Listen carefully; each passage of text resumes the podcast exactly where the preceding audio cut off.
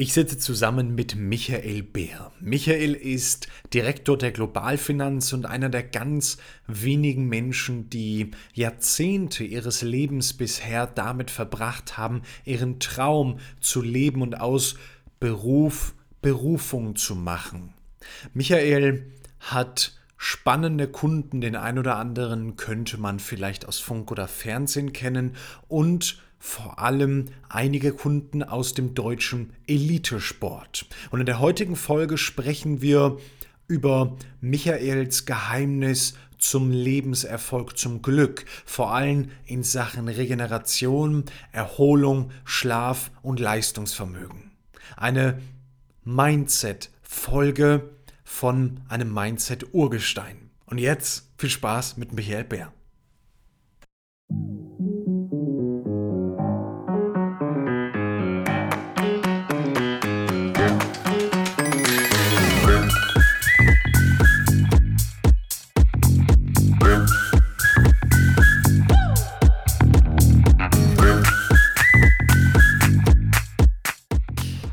Wir saßen im Vorfeld zusammen, wir haben ja miteinander gesprochen und äh, du hast über den Leistungssport eine Menge äh, gesagt. Wir haben uns gerade unterhalten und ähm, wir waren direkt über diesen Punkt nicht übereingekommen, dass ich sagte, naja, der Schlaf ist erstmal der wichtigste Punkt. Du sagst, hey Jan, pass auf, ich bin äh, über 50, richtig? Ich habe ich habe eine Menge Erfahrung, ich laufe Marathons, äh, solange da lebst du noch nicht mal. Jan, pass auf, die Ernährung ist mal der erste Punkt. So, da fängt es mal an, die meisten Leistungssportler haben da das größte Defizit. Jetzt gebe ich dir das Mikrofon und frage dich mal, ähm, warum glaubst du das denn? Was sind deine Erfahrungen damit? Ähm, ich stelle fest, dass viele, viele ähm, Leistungssportler gar nicht glauben, dass Ernährung und ähm, für sie wichtig ist. Viele von den jungen Leuten meinen heute, die schnelle, ähm, der, der, schnelle Erfolg ist der richtige ähm, und versuchen sehr viel über Chemie oder über Nahrungsergänzungsmittel zu machen, weil sie einfach immer wieder hören, ja, du kannst diese Menge an, an Stoffen, die du benötigst, gar nicht über die natürliche Ernährung aufnehmen. Mhm. Ähm, das, was ich in über 40 Jahren Berufssport gemacht habe, ich habe mich immer natürlich vernünftig ernährt, ausgewogen ernährt kann bis heute sagen, mein Körper ist für einen weit über 60-Jährigen, glaube ich, ganz gut in Schuss. Und ähm, ich habe in meinem ganzen Leben tatsächlich nur zwei Verletzungen gehabt und bin erst ein einziges Mal krank gewesen. Äh, da muss irgendein Unterschied sein gegenüber den ganzen chemischen Zusatznetzen, wenn ich mir da die Profisportler teilweise angucke, mit was für Verletzungen die rumrennen. Ich habe früher auch acht bis zehn Einheiten in der Woche trainiert. Ich trainiere heute immer noch acht Einheiten in der Woche und viele fragen mich, warum. Ich sage, weil ich es kann. Jetzt hast du mir im Vorfeld erzählt, dass dein Sohn auch gerade dabei ist, in den Profisport einzutauchen.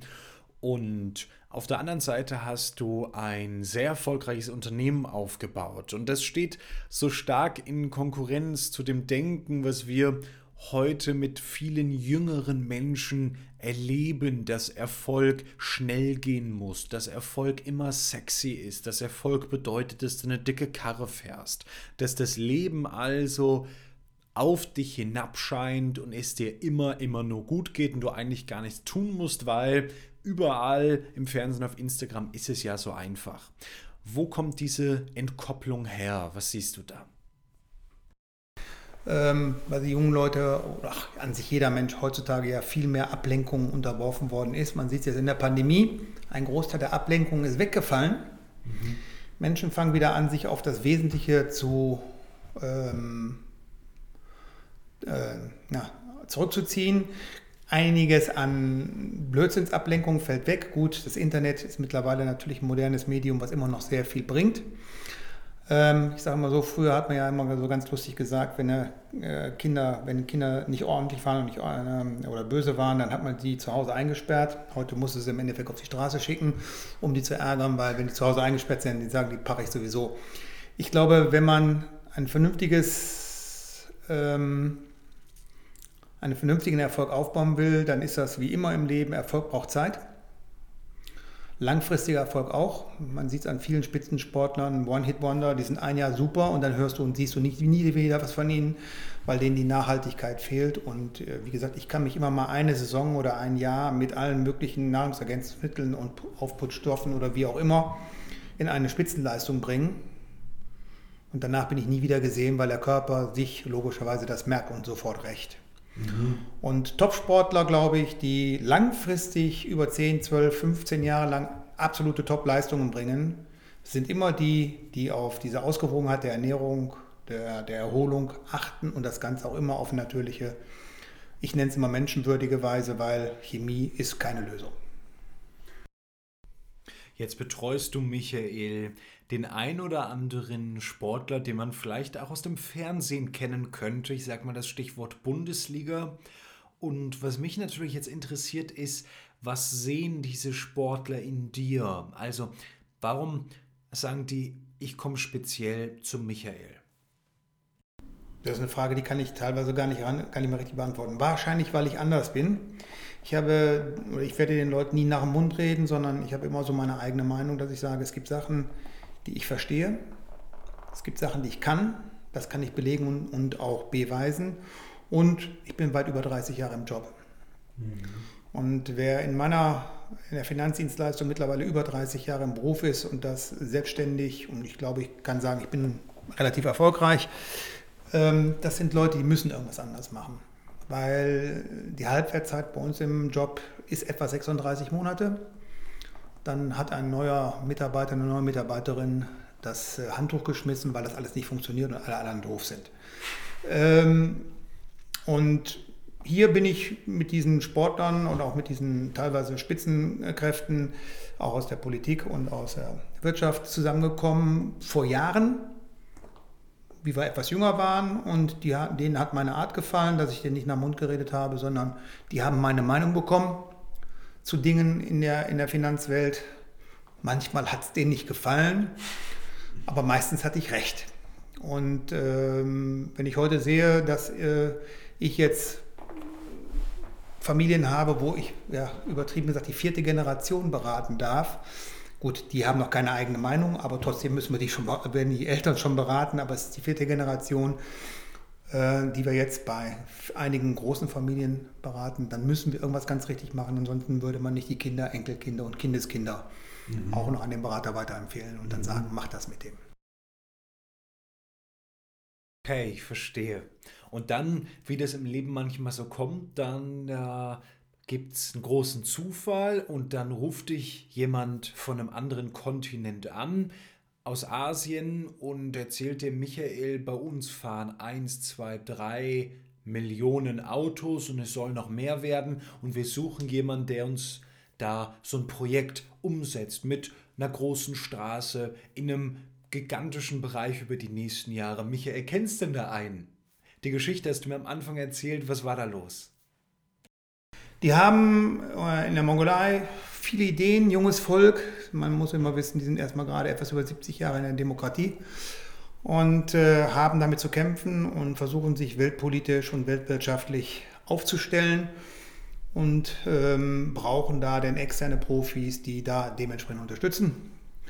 Und wir haben dort ein großes Infrastrukturprojekt aufgezeigt bekommen, wo wir gesagt haben, das Ganze macht Sinn und haben das jetzt so in die Wege geleitet, dass wir über ein deutsches Bankenkonsortium diese Infrastrukturmaßnahme finanzieren werden und ähm, daraus resultierend, nachdem wir jetzt das erste positive Feedback und auch die positiven Bankeneinsichten haben, sind weitere äh, fünf Projekte gefolgt oder folgen jetzt fünf Projekte und ich habe ähm, das große Glück, dass ich für die Infrastrukturmaßnahmen in diesem Bereich für die nächsten fünf Jahre die Ausschließlichkeit habe. Das heißt, wenn also in der Mongolei ein Infrastrukturprojekt durch die Regierung genehmigt wird, landet es automatisch im Finanzierungsbereich auf meinem Tisch. Und somit habe ich also gewährleistet, dass ich die nächsten fünf Jahre auch Arbeit habe. Über was für Maßnahmen, was sprechen wir da, was, was tun die, was setzen die? Wir bauen, dort, wir bauen dort in Ulaanbaatar, Ulaanbaatar muss man wissen, eine Stadt mit 1,3 Millionen Einwohnern, 3,3 Millionen hat die gesamte Mongolei nur. Ähm, und in Ulaanbaatar ist ja die Problematik, die haben 1,6 Millionen Autos, aber auf den Straßen Platz nur für 500.000, weil die haben eben diese, äh, das kommt noch aus den russisch geprägten und chinesisch geprägten Zeiten, also jeder hat sein Haus hingebaut, wo er wollte und die Straßen wurden umgebaut. Das funktioniert natürlich nicht mehr in der heutigen Zeit. Und wir bauen dort an Infrastrukturmaßnahmen, dass wir eine Stadtautobahn ähm, bauen lassen, finanzieren werden, die also jetzt den Schnellverkehr der Stadt einfach über die erste Etage leistet. Wir werden also eine Autobahn in der ersten Etage bauen ähm, und haben jetzt als weitere Infrastrukturmaßnahmen bekommen, dass wir dann auch die weiterführenden Autobahnen äh, und Autobahnkreuze, die dann zur Seidenstraße, also in die russischen Seidenstraße gehen sollen, da gibt es einen Anschluss, der für die Mongolei geplant ist. Die werden wir in einer nächsten Maßnahme dann auch durchfinanzieren und äh, durchbauen lassen mit äh, deutschen Unternehmen, weil wir einfach gesagt haben, das können wir uns vorstellen, dass dann eine Bank oder ein Bankenkonsortium das dann insgesamt übernimmt. Okay, Wahnsinn. Was ich glaube, viele Menschen interessiert, gerade mit deiner Lebenserfahrung, gerade mit den unglaublichen Kontakten, mit denen du auch zu tun hast. Was war für dich, lieber Michael, dein, sagen wir, größter Rückschlag oder deine, naja, deine größte Niederlage in den letzten über 30 Jahren Geschäftserfolg? Wo hat es dich persönlich mal fast in die Knie gezwungen? Nimm uns da gerne mal mit. Eins, was für mich prägend war, das war, ich war zehn Jahre im Job, habe mir damals mal so ein Ziele, man hat ja Manager und Trainer gehabt, die haben gesagt, du musst Ziele haben. Ich habe mir also Ziele aufgeschrieben. Und nach zehn Jahren hatte ich ein Problem, Zieleblatt erfüllt. Jedes Ziel, was ich mir vorgenommen habe, habe ich erfüllt, äh, ohne weiter darüber nachzudenken. Habe allerdings entweder nicht richtig zugehört oder mein Trainer oder mein Manager damals hat dann nicht weiter erzählt, dass man dieses Zieleblatt ständig bearbeiten muss. Und das war so dann etwas, wo ich dann wirklich äh, in der Uhr hing, weil ich, es funktioniert alles, lief alles, aber so sinnlos. Und äh, da habe ich fast ein Dreivierteljahr gebraucht, um, da habe ich mir dann allerdings auch zwei Personal Coaches dazu genommen, ähm, wo wir es dann gemeinsam bearbeitet haben. Und ähm, danach habe ich begriffen, dass der Fehler nicht an anderen lag, sondern im Endeffekt nur an mir, weil ich einfach ziellos durch die Gegend äh, beraten habe. Das hat alles funktioniert, da war auch kein Fehler drin, aber es war irgendwie sinnlos. Und danach hat es ein Aha-Erlebnis gegeben. Dann habe ich gesagt, okay, dann ändern wir das. Ich habe mein Mindset geändert. Und äh, seitdem ging es dann sich kontinuierlich bergauf und kann bis heute sagen, Niederlagen in dem Sinne war das die einzige, die mich tatsächlich umgeworfen hat. Ansonsten toi toi toi, kein Problem in der Familie, kein Problem in, äh, im, im, Job. Und äh, ich kann nur jedem raten, ständig an sich zu arbeiten, ständig an, der, an seinen Zielen zu arbeiten und die kleinste Kleinigkeit an den Zielen einfach nachzujustieren. Das Schlimmste, was man empfehlen kann, wenn man ziellos arbeitet, und ich kann heute sagen, das mache ich nie und ich werde das auch meinen Leuten, die ich ausgebildet habe, immer gesagt, Freunde, nehmt euch Ziele vor, egal wie groß sie sind. Die kleinen ärgerst du dich nachher, dass du sagst, hätte ich auch mehr machen können. Und wenn es ein ganz großes ist, darf man keine Angst vor haben. Man muss einfach nur das Ziel immer vor Augen haben. Bestes Beispiel sind wir wieder bei den Profisportlern und so schließt sich für mich jetzt auch der Kreis.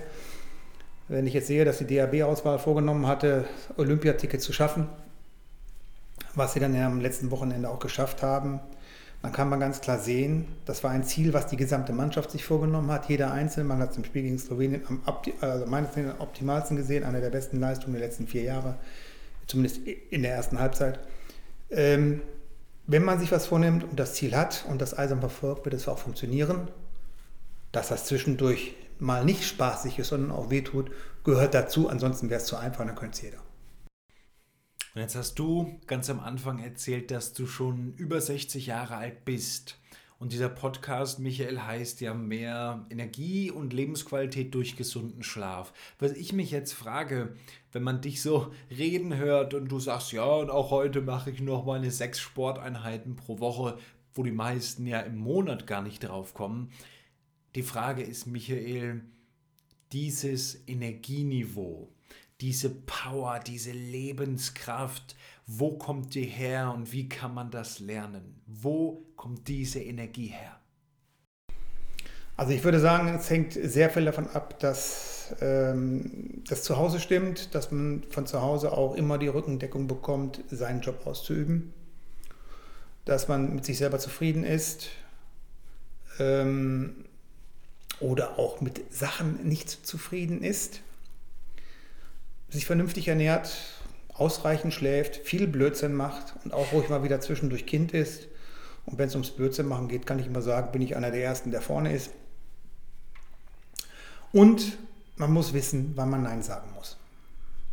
Viele Leute und viele Manager, viele junge Leute, die ich heute sehe, die nicht in der Lage sind, Nein zu sagen, powern sich aus. Das heißt nicht, dass es Phasen gibt, wo man mal auch 20, 22, 24 Stunden, das habe ich genauso gemacht. Ich habe auch die ganz normalen Managementaufgaben gehabt, wo ich also eben auch den Tag zur Nacht gemacht habe und umgekehrt. Aber nach jeder Anspannung, das sagt auch der Körper und die gesamte Biologie, brauchst du eine Entspannung. Und wer das nicht auf einem vernünftigen Grad macht, wird irgendwann immer ein, ein Resultat bekommen, das ihm nicht gefällt. Und ich habe es geschafft, sehr ausgewogen zu leben. Heute heißt es ja Life Balance und was es da alles gibt. Ich sage Freunde, es gibt immer Zeiten, wo man arbeiten muss, es gibt Zeiten, wo man Pause machen muss. Und Pause ist dann eben Pause. Und dann gibt es kein Handy, kein Computer, dann ist Pause. Ja, mein Name ist Michael Beer, ich bin äh, Direktor der Globalfinanz und zertifizierter Finanzplaner seit weit über 30 Jahren. Danke dir. Ich danke auch. So, das war das Interview mit Michael Bär. Ich hoffe, es hat dir gefallen und vielleicht hast du es ja gehört. Die Fragen habe ich im Nachgang natürlich nochmal eingesprochen, weil in dem Moment das Setup so nicht funktioniert hat. Aber das, hey, ist das Wahres, das Echte, ist das rohe, ja, Leben. Und genauso darf es sein. Wenn dir das Interview gefallen hat, wenn dir die Zeit, die 20 Minuten mit dem Micha gefallen haben, dann gib mir unbedingt bitte eine Bewertung und lass es mich wissen, dass ich mehr Menschen aus diesen ganz besonderen Schichten, mehr Menschen interview, die man, naja, nicht so oft auf der Straße treffen würde, sagen wir es so. Und in dem Sinne wünsche ich dir eine fantastische Woche. Bis zum nächsten Mal. Nicht vergessen, Folge teilen und Bewertung dalassen. Ciao, ciao.